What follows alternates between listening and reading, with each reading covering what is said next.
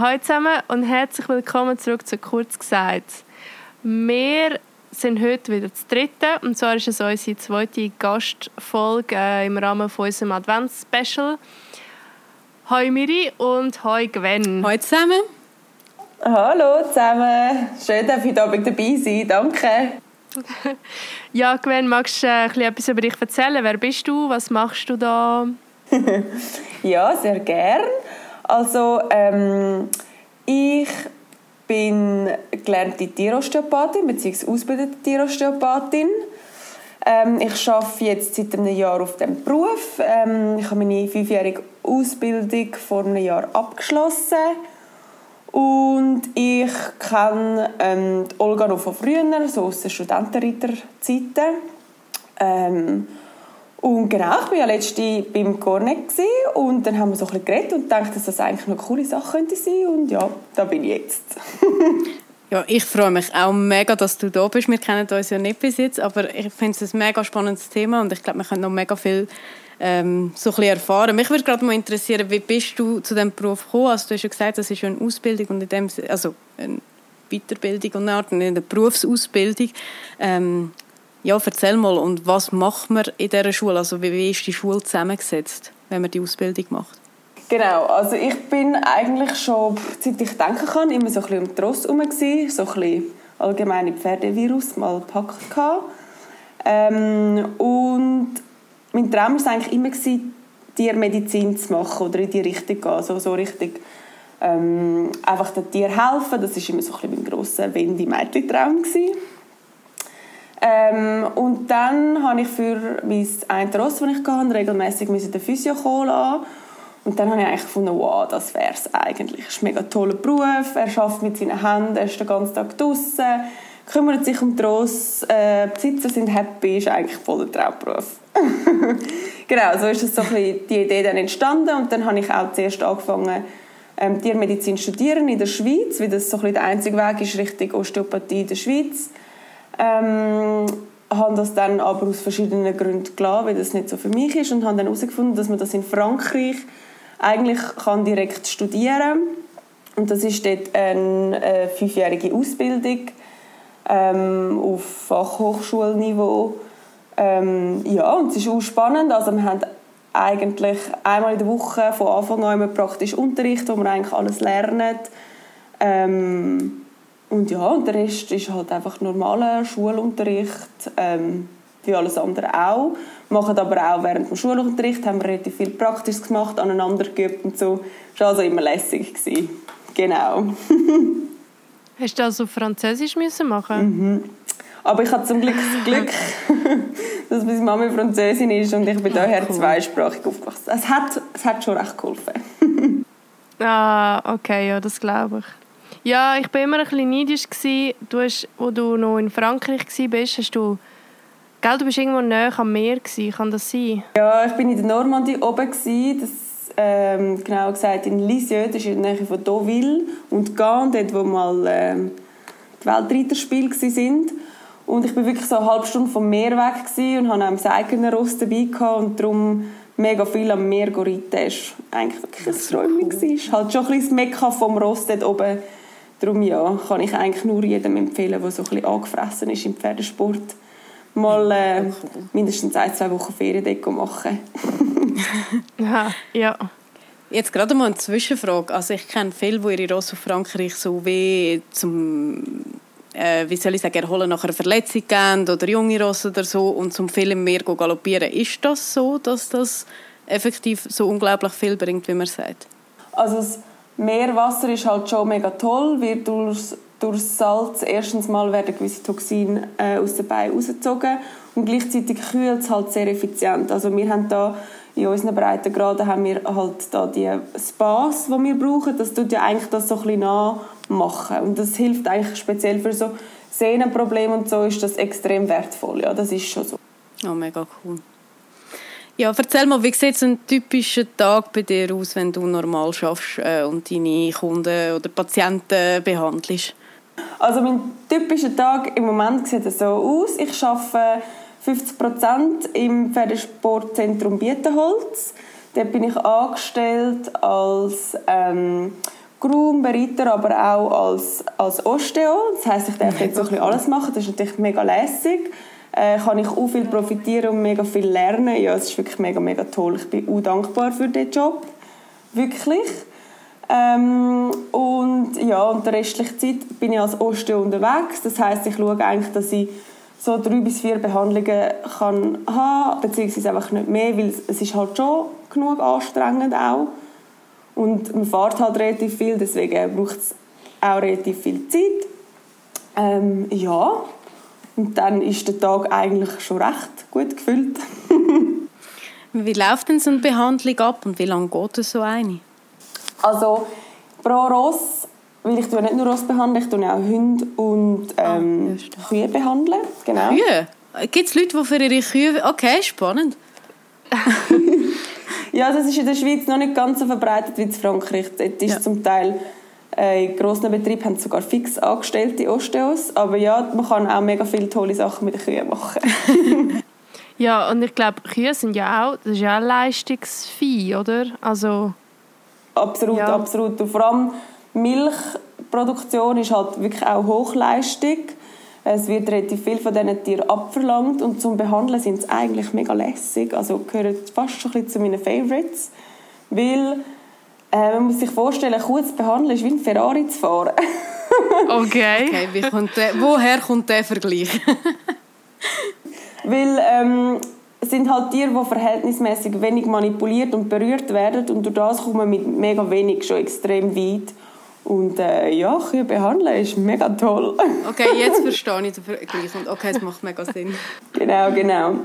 Ähm, ja, bei der Ross, eine normale Behandlung sieht etwa wie folgt aus. Also ich komme an, ich unterhalte mich kurz mit dem Besitzer, um zu wissen, was macht das Ross, wieso bin ich überhaupt da, gibt es ein Problem, ist es einfach nur ein Check-up etc. Dann schaue ich mir meistens an, wie sich das Ross bewegt, wenn es irgendwie geht, außer jetzt, wenn es halt mega schneit und es keine Halle hat, muss man sich halt ein bisschen anpassen, aber das Ziel ist, dass ich einmal sehe, wie sich das Ross bewegt und dann fange ich eigentlich mal an schauen, wie sieht es aus, Hat's, wo sind die Blockaden mit meinen verschiedenen Tests und dann fange ich eigentlich an behandeln und anschließend ähm, bespreche ich eigentlich das, was ich gemacht habe, noch relativ detailliert mit dem Besitzer. Ich finde das sehr, sehr wichtig, dass der Besitzer auch immer wirklich versteht, was ich da überhaupt gemacht habe.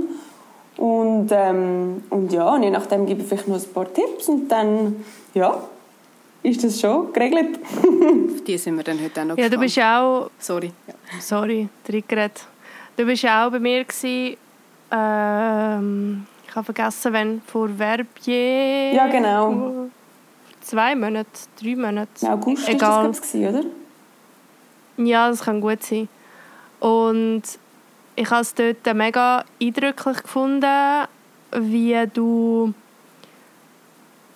also es soll jetzt nicht falsch stehen, aber du hast eigentlich wie gar nicht mega grob viel gemacht. Also weißt du, hast mega viel mit Berührungen geschafft und also es waren mega viele Momente, wo ich wie das Gefühl hatte, du bist mega so bei dir und beim Ross. Also weißt, es ist jetzt nicht so, dass du irgendwie sein Bein hast und nachher hast du es irgendwie in so einem Winkel gehabt und dann noch, noch so ein bisschen geschüttelt und was. Also weißt, es war mega so ein bisschen eher wenig gemacht, aber ich habe die Wirkung ja dann gesehen am Ross.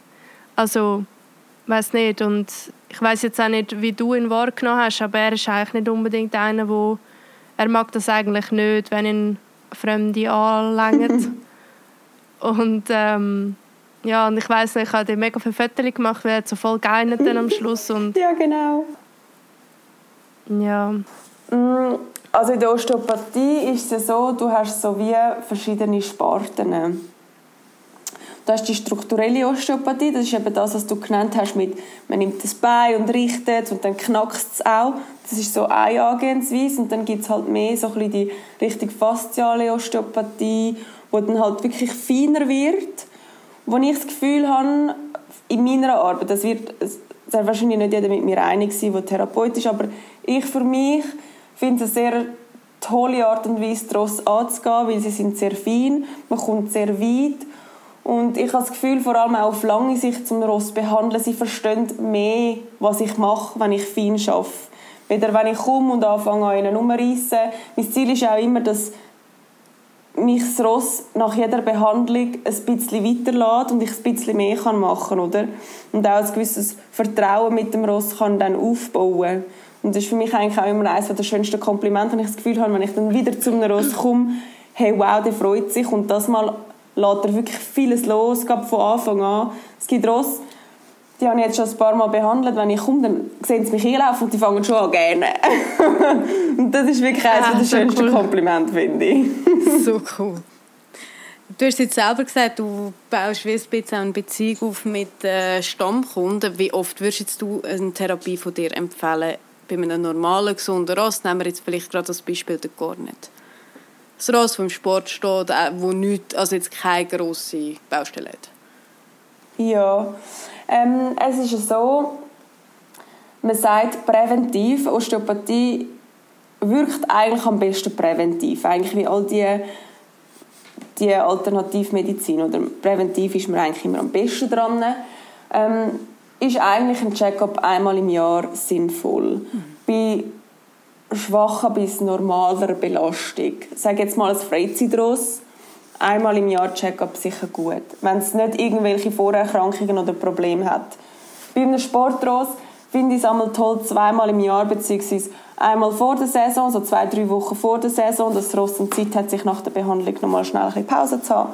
Und dann eigentlich einmal am Saisonschluss, dass man dann wirklich die Pause auch wirklich gut kann nutzen kann, um je nachdem an kleinen Baustellen zu arbeiten, wo man halt während der Saison keine Zeit hätte, um daran zu arbeiten ich finde das eigentlich ein guter Rhythmus für ein Sportross, wo wirklich im Sport läuft und auch wirklich gebraucht wird.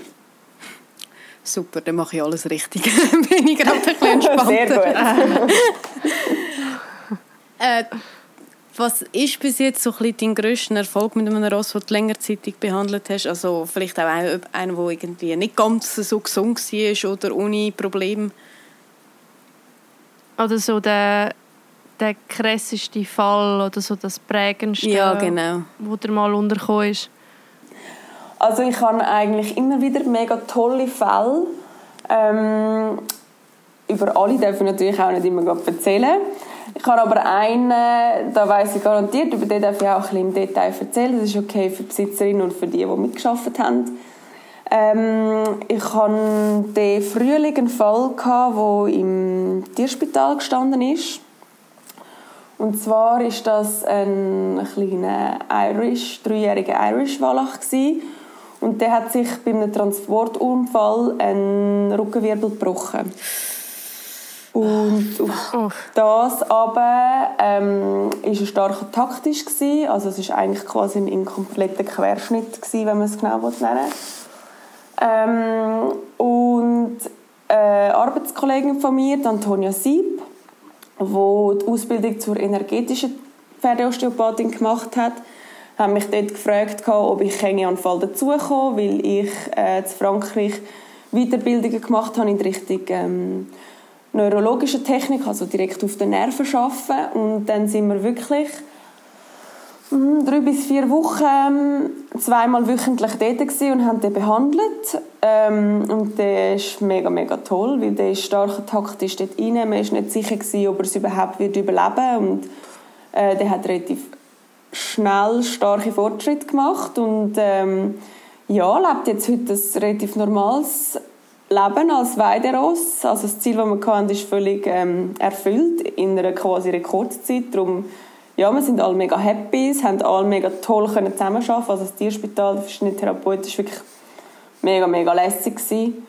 Und ja, ich glaube, das ist so der krasseste Fall, den ich mal hatte. also, wie muss ja. ich mir das vorstellen? Ähm, der hat den Rückenwirbel gebrochen. Haben den müssen aufhängen äh, bis, oder wie ist das gelaufen, bis der Wirbel wieder zusammengewachsen ist? Wie macht man das? Ja, genau. Also der ist dann effektiv ähm, im Netz gehangen. Und ähm, einfach eins bis zweimal am Tag, wenn ich mich richtig erinnere, von, von den Ärzten und ähm, einfach vom Personal dann auch vom Tierspital rausgenommen worden zum Laufen. Ähm, ja, aber sonst war der im, im Netz. Gewesen. Ja, genau. krass. Und wie oft hast du jetzt so einen therapiert? Also logischerweise braucht er ja massiv mehr Therapie wie ein gesunder. Ja, genau. Wir sind eben dort in dieser Phase, wo der jetzt im Tierspital war ähm, sind wir wirklich zweimal in der Woche dort gewesen, haben uns auch jedes, jedes Mal nachher anschliessend noch mit der, mit der Besitzerin getroffen, haben den Fall nochmal besprochen, jedes Mal nochmal angeschaut, wie wir weiter vorgehen. Also an dieser Stelle nochmal ein grosses Dank an die Besitzerin, weil die hat uns da wirklich blind vertraut. Das war wirklich mega, mega lässig. Gewesen. Und, ähm, und ja, und haben dann eigentlich immer so ein bisschen vorzugeschaut, wie es geht. Aber ja, wir sind eigentlich drei bis vier Wochen relativ intensiv dahinter gewesen. Und der ist dann ähm, in die Reha gegangen anschliessend. Ähm, und die haben übrigens auch einen super tollen Job gemacht mit dem Ross in der Reha. Und dort sind wir dann noch zweimal vorbeigefahren. Also eigentlich verhältnismäßig wenig. Aber ja, es hat wirklich auch alles gestummt bei diesem Fall. Das ist wirklich ja, ganz toll. Wow, krass. Ja. Hey, ich habe schnell äh, off-topic ein eine Frage. Ich habe manchmal ein bisschen Mühe, ähm, die verschiedenen Richtungen auseinanderzuhalten. Weil es gibt ja Östeo, es gibt Chiro und es gibt Physio. Ja. Und das, was mein Hirn am wenigsten checkt, ist der Unterschied zwischen Chiro und Östeo. Irgendwie ist eins, ist, ist, oder ich kann es einfach nicht merken, eins ist doch, ich glaube, mit Knöcheln, oder? Aber das ist ja, glaube ich, nicht Östeo. Kannst du mir schnell so einen Wrap-up geben? Ja, sicher. Also der Physio, das ist eben der, der einem hilft, nachdem man verletzt ist oder auch sonst zur äh, Regenerations- und Reha-Zweck. Der macht eigentlich meistens Übungen wenn manipulativ, dann eher Richtung Massage, aber nicht nur, aber eher. Dann haben wir den Osteo. Ähm, Osteopathie ist eine manuelle Therapie, gehört zu der Alternativmedizin. Ähm, und in der Osteopathie sieht man eigentlich den Körper als Einheit. Und die, der Körper als funktionelle Einheit muss können im Gleichgewicht funktionieren, so wie er es eigentlich physiologisch sollte wir lösen eigentlich all die Blockaden, lösen, dass er wieder normal funktionieren kann. Weil als Osteo geht man davon aus, dass wenn der Körper im Gleichgewicht ist, dann kann er seinen Selbstheilungsprozess eigentlich wieder in Gang bringen. Und Shiro ist eigentlich ein Unterzweig von der Osteo, wo sich eigentlich eher mehr Richtung strukturelle Osteopathie, also das mit dem Knacksen, spezialisiert hat und sich wirklich rein nur auf den Bewegungsapparat ähm, konzentrieren und dort meistens, also nicht überall, aber häufig auch eher Richtung ähm, Wirbelsäule dann wirklich behandeln. Genau. Ah, spannend, okay. Ja, das Mega bringt spannend, Licht ja. ins Dunkel. Ja, und ich, also ich denke mir, ich habe jetzt auch ähm, die drei Wochen, als ich auf Turnier war, äh, ich bin sehr oft auf dem Abri-Platz gestanden weil ich noch für die Ariane geräumt habe und ich habe manchmal Ross gesehen, die höheren Prüfungen laufen, wo ich, also ganz ehrlich, und ich mir denke, wie, wenn ich das einfach so würde sehen, umstehen, würde ich nie denken, dass es das Level anbringt. Und irgendwie jetzt, wo du erzählt hast von dem Grundgedanken, dass ein Körper einfach, wenn, wenn er in seinem eigenen Gleichgewicht ist, so kann funktionieren, dass es, weiß auch nicht, so Bestleistungen kann bringen, macht das irgendwie Sinn, weil wahrscheinlich hat jeder Körper sein eigenes Gleichgewicht und es gibt Rost, die sehen einfach aus wie Nachttischli, aber das ist einfach so, wie sie sind und sie können gleich mehr wie einer, der bildschön ist, aber keine Ahnung. Wisst ihr ein bisschen, wie ich ja, meine? Voll. Also ich habe mir das wirklich sehr, sehr oft gedacht, jetzt, jetzt an diesen Turnieren, so, oh, buch, bist du hässlich, aber oh. es ist so, oh, wow, es kann mega viel. ja. Ja. Ja, hängen wir doch da gerade mal ein. Du kommst ja ein bisschen raus beim Gebäudebau von einem Pferd. Bei einem guten Springross, was für Merkmal muss das haben im Körper, damit das funktionieren kann? So von außen, wo jetzt ein Laie gerade würde sehen Boah, ich finde das mega schwierig, weil es gibt mega viele Ross, wie gerade Olga gesagt hat, was heißt, ah, der ist mega hässlich oder der ist mega lang oder mega groß und schlussendlich springt er gleich super. Aber generell hat man halt schon eher gerne die kompakten, mit nicht allzu langem Rücken, genug gewinkelte ähm, Sprunggelenk und gleichzeitig äh, die Schulter, die gut positioniert ist, damit die Vorhand genug schnell ist. Das sind so ein bisschen, eigentlich das, was du willst, eigentlich generell so ein, bisschen ein ausbalanciertes und Ross eigentlich, wo so ein bisschen homogen wirkt. Das ist eigentlich schon das, was man überall gerne sieht. Und eigentlich auch so aber, das ist, aber ist das nicht mega trendabhängig? Also ich habe das Gefühl, dass so einheitliche Pferdebild hat sich ein bisschen gewandelt. Also ist jetzt schon nur im Vergleich zu, wo ich angefangen habe zu reiten, habe ich das Gefühl, es sind mehr grossrahmige Ross so ein im Trend gewesen. Und jetzt geht es immer weiter dazu, so ein bisschen, eben eher so ein kompakter, fast schon so kurz und eher kleiner, damit so das technische Wendungen mehr funktioniert. Aber ist das nicht also, auch, weil sich einfach die Zucht extrem entwickelt hat? Ja, das ist vielleicht auch noch eine spannende Frage. Wie äh, siehst du das, die Entwicklung von diesen Sportpferden? Weißt du, so ein bisschen, wo geht das noch an? Weil, keine Ahnung, ich habe wie das Gefühl, irgendwann können wir einfach die Qualität nicht mehr reiten, die wir gerade anzüchten. Ja, so weit weg sind wir nicht oder, von dem, wenn wir ehrlich sind. Oder, also ja, oder vielleicht auch nicht nur Qualität, sondern auch, ähm, also schon nur ich habe das Problem mit dem gar nicht.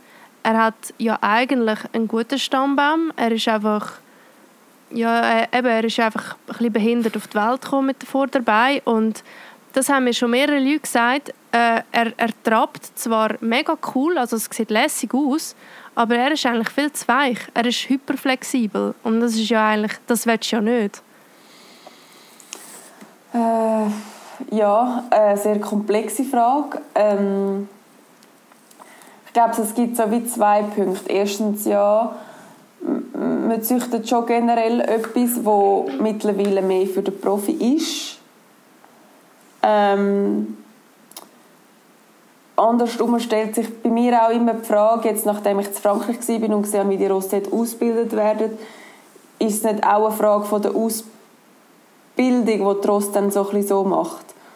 Dass halt viele Profis draufhocken und, und halt so genau reiten. Also die Profis hocken ja drauf und, und reiten die Ross zu für Profis und nicht unbedingt für Amateure. Aber im Endeffekt hat es ja eigentlich meistens mehr Amateure als Profis in der Stelle. Und als Amateur kann man es einfach nicht so nachreiten wie ein Profi. Das geht einfach nicht.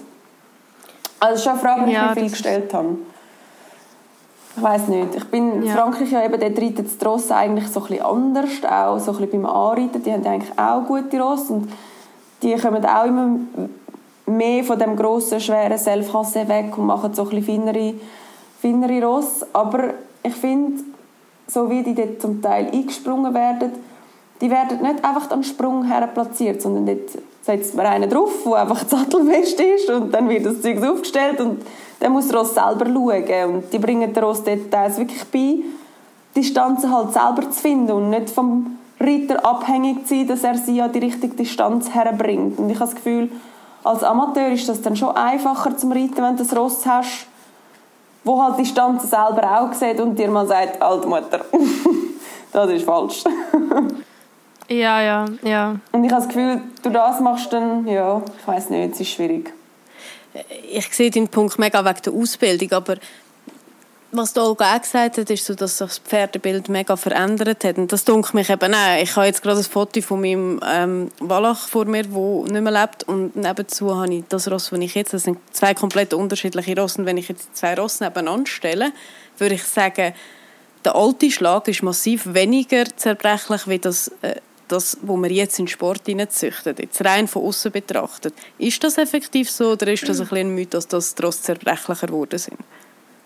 Ja, wobei ich habe jetzt eigentlich eben das Gefühl, dass in den letzten paar Jahren, eins bis zwei Jahre, sieht man im Sport auch immer mehr wieder so ein grosse und schwere Modelle.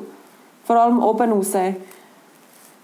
Ich weiß nicht, ob der Trend jetzt wieder ein bisschen rückgängig gemacht wird, weil man gesehen hat, dass die Ross zu fein werden für die Belastung. Ich weiß es nicht. Ich bin zu wenig in, wirklich in der Sportzucht daheim um da jetzt können sagen, mal, die setzen voll auf das oder voll auf das. Aber ich habe jetzt eher das Gefühl gehabt, ich habe gerade letzte mit einer Kollegin von mir das Gespräch geführt und das Gefühl gehabt, dass jetzt eben immer mehr wieder so die grosser und robusteren Modelle sichtbar werden. Ob das nur ein Gefühl ist oder wirklich so ist, kann ich nicht sagen. Wir reden dann in fünf Jahren nochmal. Ja, genau. Und schauen, Genau. schauen, ob sich das durchgesetzt hat oder nicht. ja, genau. Genau, genau. Ja. Was würdest du sagen, ist am wichtigsten jetzt in der täglichen Bewegung, ähm, jetzt für einen Bewegungsapparat, den man muss beachten muss, so im Programm? Also weißt, ich, wir haben es eben mal davon gehabt im Podcast, dass ähm, sehr viele Sehnenverletzungen auch äh, durch die vielen Sandböden kommt. Was würdest jetzt du empfehlen, um ein Ross gesund zu erhalten? Gesund im Sport, sagen wir es so, im Amateursport jetzt auf uns bezogen. Ich glaube, etwas ganz Wichtiges ist der Schritt nicht vergessen. Lang und viel Schritt. Schritt ist so eine wichtige Gangart. Im Schritt kann man schon so viel... What? Sorry, dass ich lache. Ich habe genau einen Vortrag über das von meiner Dressurtrainerin bekommen am Samstag. so gut. Nice. Ja. Ja, weil also... Die sind ja eigentlich gemacht zum grössten Teil des Tages laufen. Und darum finde ich, ja, Schritt, Schritt ausreiten. Man kann sicher auch traben, aber mit Schritt machst du sicher nie etwas falsch. Die Rosse genug laufen lassen, sei es jetzt mit oder ohne Reiter, genug einwärmen, genug ausschreiten. Das ist sicher die aller, aller, aller wichtigste Grundlage für mich. Es gibt ja die Faustregel, 15 Minuten ein- und ausschritten. Was empfiehlst du Ja. jetzt als Profi? Längt das oder sind es eigentlich gar noch nicht warm nach 15 Minuten? Ich glaube, es kommt auch immer so ein bisschen auf das Alter des Ross drauf an, auf die Haltung. Ist, er, ist es eine reine Boxenhaltung? Ist er jetzt gerade 23 Stunden in der Boxen gestanden? Dann braucht es definitiv mehr als 15 Minuten. Es ist so wie, wenn du krank bist und, oder, also du bist nur 23 Stunden im Bett meistens, wenn du krank bist, wegen dem nicht mehr jetzt der Vergleich, aber wenn du gerade 23 Stunden im Bett gelegen bist oder irgendwo rumgehockt bist und dann sollst du loslaufen und gerade etwas machen, dann hast du länger wieder, wenn du so die ganze Zeit schon ein bisschen aktiv gewesen bist. Glaube, ja, ich würde da glaub's, eher so ein bisschen gesunden Menschenverstand appellieren. Einfach schauen, was macht das Ross, wie viel bewegt er sich. Ähm, vielleicht, wenn das Ross zwar in der Boxenhaltung ist, aber auf die Maschine kommt und noch auf den Paddock, ja, wann ist das dann her? Ähm, wie viel läuft er überhaupt? Ja, echt sich so ein bisschen bewusst werden, was ist der Alltag von meinem Ross, auch wenn ich nicht da bin und das dann halt auch anpassen. Weil einer, der zum Beispiel nur schon eine Auslaufbox hat und kann ein bisschen innen und rauslaufen, das sind immer schon mal ein paar Meter mehr, die er machen kann, die nicht auf sich selber drehen sind, die ihm ja eigentlich schon zugunsten kommen. Und dann in einem Laufstall laufen sie auch noch mal ein Stückchen mehr.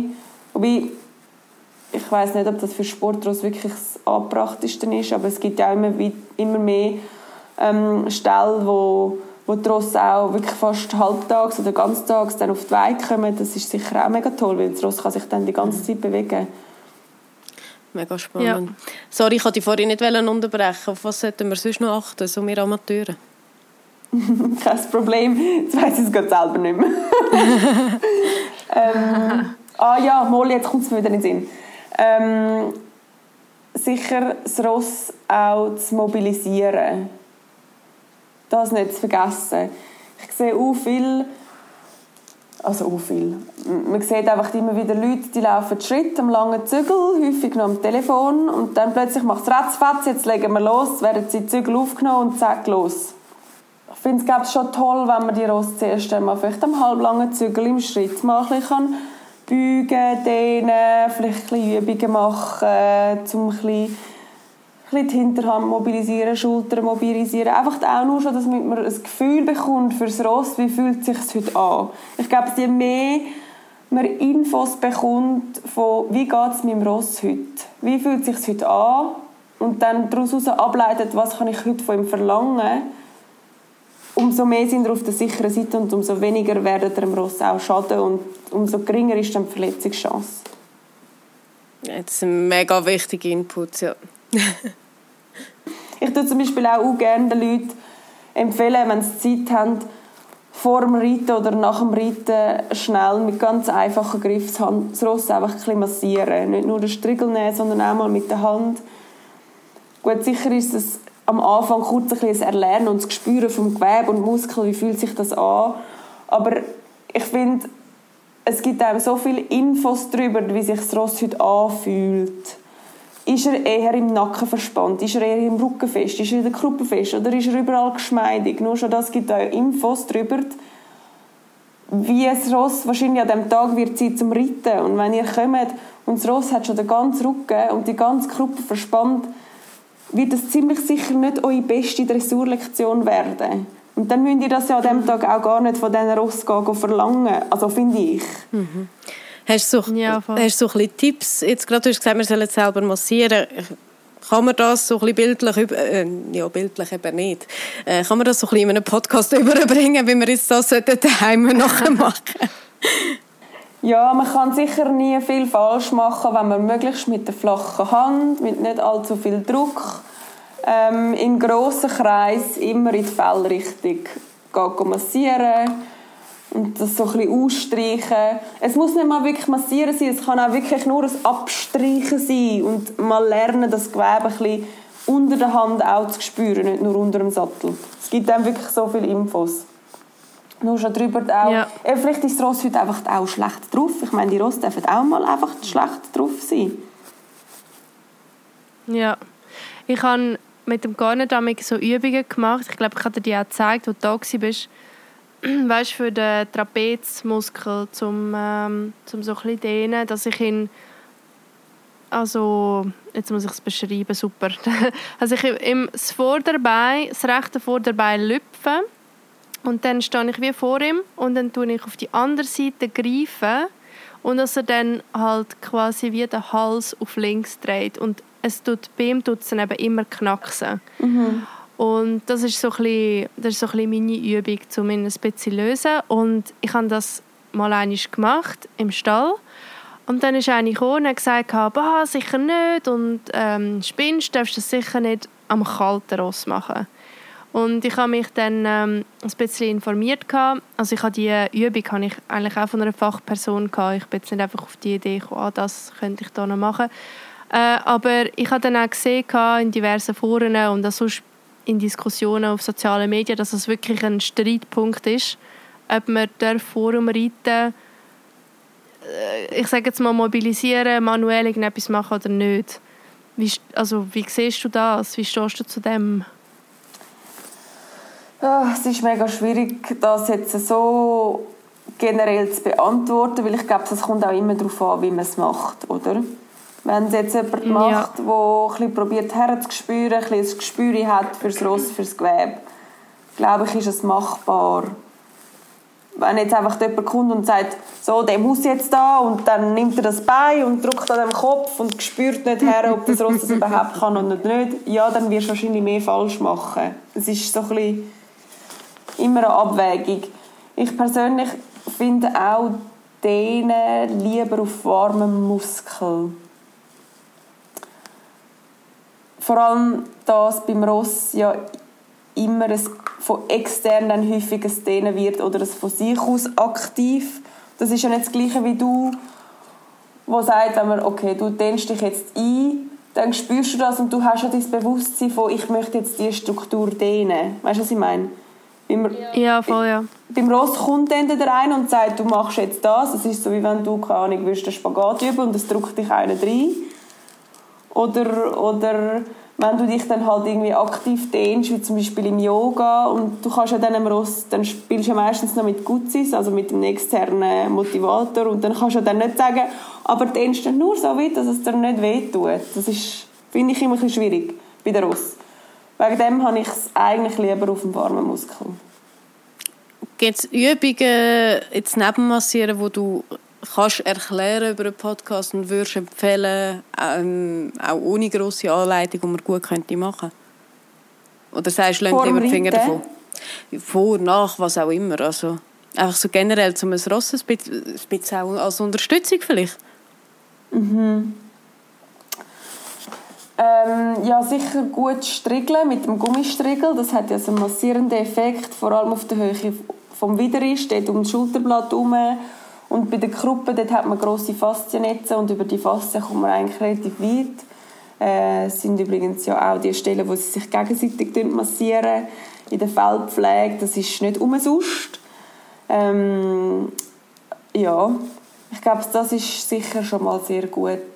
Wenn man das machen kann. Und ich glaube, wenn man so Sachen macht und wirklich genug Schritt geht, dann macht man schon mal sehr viel, sehr gut. Weil irgendwann, man muss ja, finde ich, auch in einer Relation sein. Du kannst nicht am Anfang 20 Minuten massieren, noch eine halbe Stunde Übungen machen, dann 20 Minuten einlaufen. Also, nein, nein. Mal, wir haben alle Tag, der geht 24 Stunden, genau. ja. Aber ich glaube, das ist sicher, sicher machbar auf täglicher Basis. Also ich kenne jetzt auch viele, die, äh, bevor sie überhaupt aufs Pferd hocken und nachgurten, weißt, die Vorderbeine so führen ziehen. Weißt du, was ich meine? Ja, ja. Ist das sinnvoll und was macht das genau beim Körper? Weil ich habe das schon so oft gesehen, habe mich aber nie getraut, irgendwie selber an dem Pferd rumzuziehen. ähm, es geht ja darum, zum dort eigentlich nicht einklemmen, oder? Weil dort hast du ja relativ viel auch Haut und Faszien etc., was ich muss können bewegen oder zum Mitgehen. Es geht darum, dass bevor es der Gurt ist, dass du dort eigentlich quasi alles frei machst. Schadet tut es also sicher nicht, aber ich habe nie das Gefühl gehabt, dass wenn man es nicht macht, dass es jetzt extrem schlimm ist. Also ich mache es zum Beispiel nicht. Aber hankerum finde ich sehr wichtig, dass man nicht in einmal Ratz alles aufgurten, sondern Stück für Stück. Ja. Genau, das finde ich sehr wichtig. Und dann einfach das Ross zwischen deinen Mal noch ein bisschen laufen lassen, bevor man dann da grad, zack, ganz aufgurten. Und vielleicht auch schauen, dass wenn man halt die, die Elastgurten hat, die sind zwar cool, man kann recht anziehen, aber daran denken, es zieht dann halt wirklich an. auch fürs Ross. Das ist so wie wir, ja. also wenn wir so elastische Gurten haben, dann kann man den Gürtel schon mega anziehen mit dem Elast, aber wenn er dann voll angezogen ist mit dem Elast, dann äh, kann man dann bald nicht mehr schnaufen und bei der Ross ist das auch so. Ja. Also ich kenne es auch nur für das, dass man halt wie die Falten löst, so vom Sattelgurt, aber ich mache es jetzt ehrlich gesagt auch nicht. Was aber ein kleines Ding ist, es ist mega lustig, dass du das gerade angesprochen hast, ist das nachher Gurten. Weil ich, ich habe, weiß auch nicht, ich habe immer das Gefühl, ah, da geht ja noch etwas, aber ich habe beidseitig Last. Also ich muss wirklich ein bisschen aufpassen, dass ich ihm da nicht ähm, ja, die Luft abstelle. Ja, nein, mega spannende Gedanken. Hm. Ich glaube es einfach am geschicktesten mal reinlangen. Also ich finde es wichtig, drunter zu langen unter der Gurt, um zu schauen, wie viel Platz hat es noch, bevor dass man nachgurtet. Ja, ja. Ich würde gerne mal noch ein, zwei Fragen stellen, die gerade im Internet immer wieder so ein bisschen für Diskussionsbedarf sorgen. Logieren, äh. ausbunden oder am Halfter, was sagst du? Ich glaube, es kommt mega darauf an, welchen Zweck das du damit erfüllen willst. Willst du deinem Ross einfach die Möglichkeit geben, sich ein bis zweimal im Woche ohne Reiter frei zu bewegen, locker lösen, mal Rücken schwingen und sich einfach mal frei fühlen weil es im Winter keine Weite hat. Du es nicht frei lassen, was weiß ich, würde ich sagen, Knotenhalfter locker logieren. Äh, wenn du jetzt da ganz gezielt etwas willst, trainieren dann kannst du ihn sicher ausbinden aber ich bin generell ein Fan von weniger ist mehr.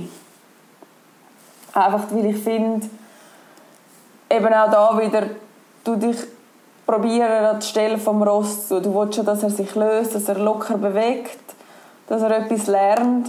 Wenn man dich jetzt da irgendwie in eine Yoga-Position einbindet und dir sagt, jetzt du steif durchschnaufen und dich ganz fest entspannen, wird es wahrscheinlich nicht so funktionieren. Wieder wenn man dir Zeit lässt und du dich mal kannst frei bewegen und mal dort einspüren, wird es wahrscheinlich besser funktionieren. Also das ist echt so ein bisschen meine Vision. Aber ja, wenn man einen hat, der irgendwie, mm, was weiß ich, mega dumm tut, ja gut, dann frage ich, vielleicht eh nicht das Gescheitste, eh zu longieren, aber... Ähm, ja, aber ist jetzt wahrscheinlich auch so eine fiese Frage. Aber also es hat jetzt mega Sinn gemacht, so ein bisschen mit dem können frei bewegen und so. Ja. Ich glaube, für viele ist halt, oder für viele Reiter habe ich den Eindruck, muss es am Schluss einfach so aussehen, dass der Kopf unten ist. Mhm. Und dann, äh, das ist wie so ein bisschen das Ziel und man vergisst manchmal einfach den Weg. Und ähm, wenn der Kopf unten ist, heißt das wie noch, oder kann das noch gar nichts heißen. Ja, absolut. Das habe ich auch erst müssen lernen. Also ich glaube, als ich noch jünger war, äh, ist das für mich wie, für mich war nicht das Ziel gewesen, bla bla, Rücken rund und mhm. so weiter. Und, also nicht, dass ich es los gewählt habe oder so, aber ich habe es gar nicht verstanden, eigentlich wirklich.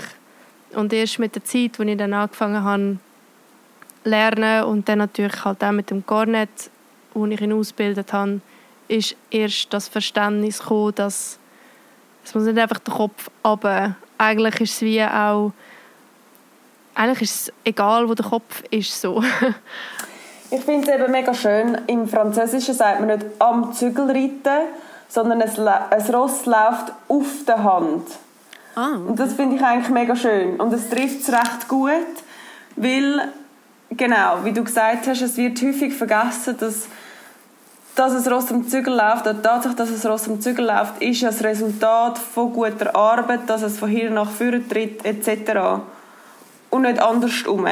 Und das hast du eben mit dem Begriff, das Ross läuft auf der Hand, finde ich eigentlich noch relativ schön, weil du hast dort wirklich das Bild, das Ross von hinten an die Hand hertritt und sich auf die Hand fallen lässt. Und das, ja, das wird viel vergessen. Man hat wirklich, ja. ja man hat häufig, glaube ich, das Gefühl, dass es eine Art von ein Zeichen ist, ob man jetzt gut oder schlecht reitet.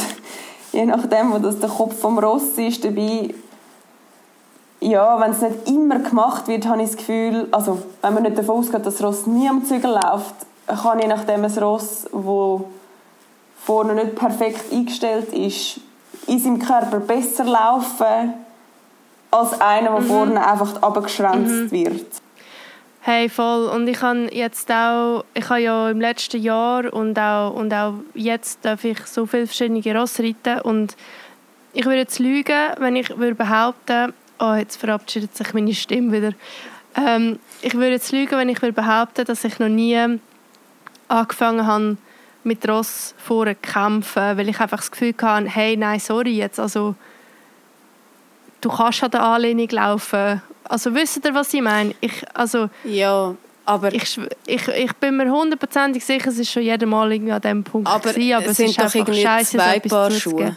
Also ich finde, das eine ist ein Ross abwürgen, das so verspannt ist im ganzen Körper und es einfach schlichtweg gerade nicht geht oder vom Modell her nicht geht. Und das andere ist einer, der einfach ein bisschen grindelt, deutsch gesagt.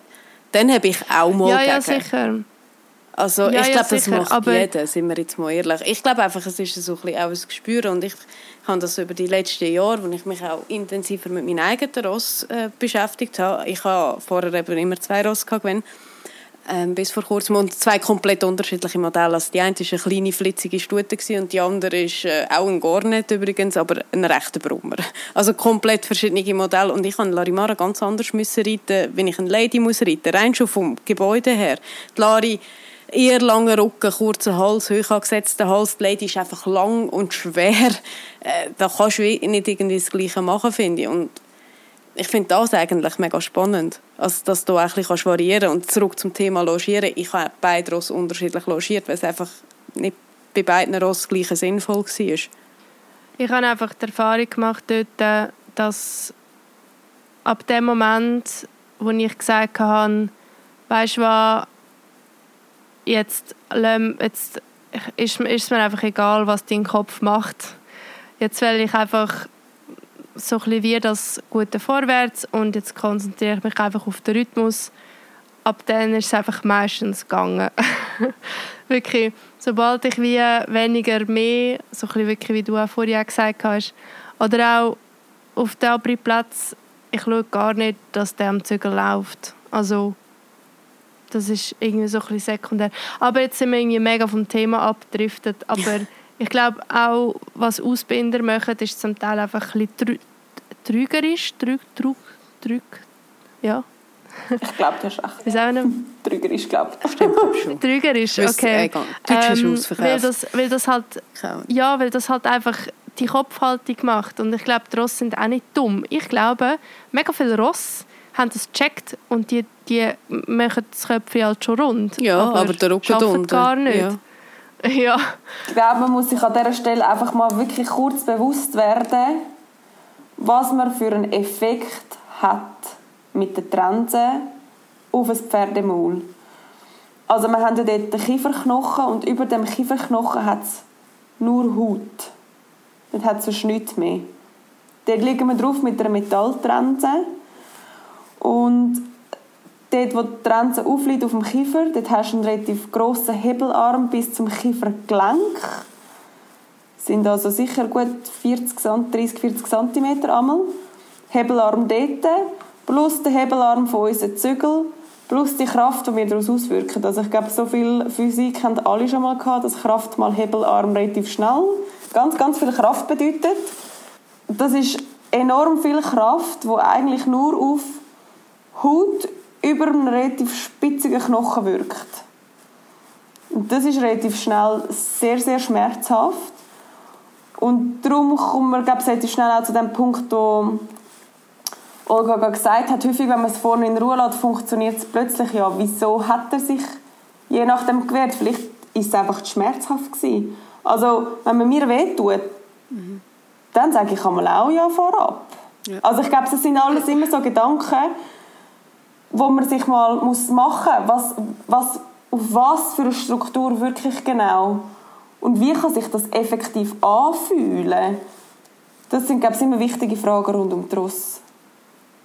Oh, jetzt habe ich gerade schlechtes Gewissen. Nein, wir haben das alle schon gemacht. Und dann haben wir alle schlechtes Gewissen. Aber ich glaube, das ist eben genau wichtig, sich dessen mal bewusst zu werden. Absolut. Also, das finde ich einen mega wichtigen Punkt. Und das ist auch etwas, was ich mir selber immer wieder versuche, in Erinnerung zu rufen, mit was ich da eigentlich arbeite. Und ich glaube, das ist ein Gedanke, der mir auch gelernt hat, viel feiner zu werden an der Hand, wie das ich früher war. Das ist auch das Learning, weil das hängt ja auch mit dem eigenen Gleichgewicht und alles zusammen, äh, dass die Unabhängigkeit von der Hand her bekommst. Und das finde ich ein mega wichtiger Gedanke, den wir uns alle immer wieder in Erinnerung rufen Es ist am Schluss falsch eingesetzte Waffe. Ja, ich glaube, es ist das aller, aller, aller Wichtigste, was wir als Reiter können für unsere Ross machen können, ist uns probieren vorzustellen, wie wäre das für uns. Ich glaube, das wird viel zu wenig gemacht. Mhm. Einfach dir ja. nur überlegen, hey, da kommt einer, der null meine Sprache redet und er probiert mit mir zu kommunizieren, aber ich weiß ja per se nicht, was der von mir will. Und überlegt euch einfach mal, ob ihr als Ross würdet verstehen was die Person von euch wählen würde, auf die Art und Weise, wie ihr mit dem Ross kommuniziert. Ich weiß nicht, ob ich das können. Mega guter Gedanke. Verständlich überbringen. Ich glaube, das ist mega, mega wichtig. Mhm, und dann ist man auch also, schnell sehr viel fairer mit dem Ross. Weil Anja Beran, ich weiß nicht, ob ihr die kennt. Nein. Ähm, das ist so eine deutsche Dressurreiterin, die richtig klassisch Dressur reitet und auch sehr vieles von der aktuellen ähm, Sportdressur hinterfragt. Die hat es einmal recht auf den Punkt gebracht. Die hat gesagt, viele Ross verstehen zwar vielleicht, was du machen willst, aber sie können es einfach nicht machen. Das ist so wie wenn wir, wenn man mir würde sagen, mach mal den Spagat. Ich weiß, wie ein Spagat aussieht ich weiß, wie er würde gehen, aber ich kann ihn physisch, ich kann ihn einfach nicht machen. Ich kann machen, was ich will. Ich kann es so feststellen, wie ich will, aber jetzt sofort kann ich euch keinen Spagat machen, das kann ich euch garantieren.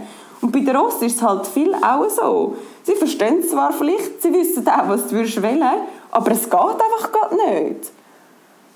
Ja. Ja, ja aber das ist, das ist doch wie so eine eine der grössten Schwierigkeiten im Reiten, herauszufinden oder herauszuspüren, was geht jetzt nicht oder was ist schlecht kommuniziert.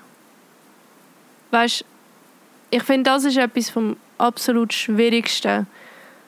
Ähm, und klar kann man jetzt da sagen, also sicher ist man auf der sichereren Seite, wenn man sagt, hey, also man kann es einfach noch nicht, man geht einfach die zwei Schritte wieder zurück, man fragt vielleicht noch mal einmal, man fragt vielleicht ein bisschen weniger, aber Das ist äh, also ein Gedanke, den ich mir tausendmal stelle am Tag. Weißt, ist jetzt das ja, ist das zu viel gefragt?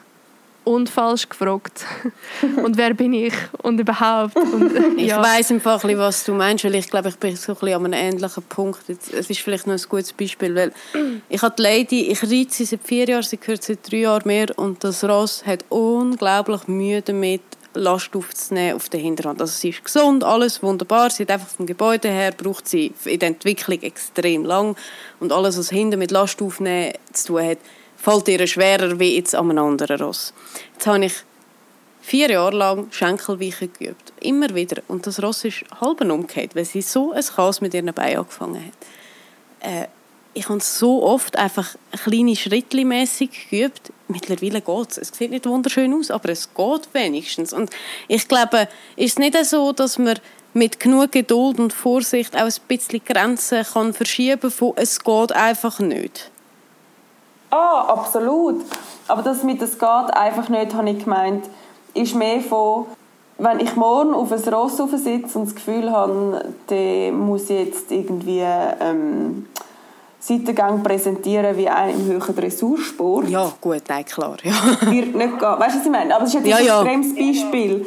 Sondern es geht darum, okay, ja, entweder es geht nicht, er macht etwas nicht, oder er böckelt, oder wie man das dann sagen sich dann als erstes einmal fragen, hey, habe ich, habe ich es wirklich so gefragt, dass er kann verstehen was ich will? Das ist, glaube ich, die erste, allerwichtigste Frage, die man sich stellen muss. Mhm. Und nachher dann halt einfach, ja, kann er es überhaupt machen? Vielleicht mal probieren, vom Boden aus abzufragen. Einfach so Sachen und dann, und dann schauen, dass man es halt aufbaut. Natürlich geht es um ein Training. Natürlich müssen sie immer besser werden und, und das auch immer besser und, und weiter können machen aber aber es geht mehr darum, dass man nicht einfach sagt, auf diesen Rost hockt und sagt, ich möchte, ich will, dass jetzt mhm. sofort das so und so funktioniert. Ja, das ist mega wichtig, das stimmt. Es ist mir mehr um das gegangen. Nein, das ist also voll. Ja. Und ich glaube, es sind alles Sachen, die wir eigentlich wissen.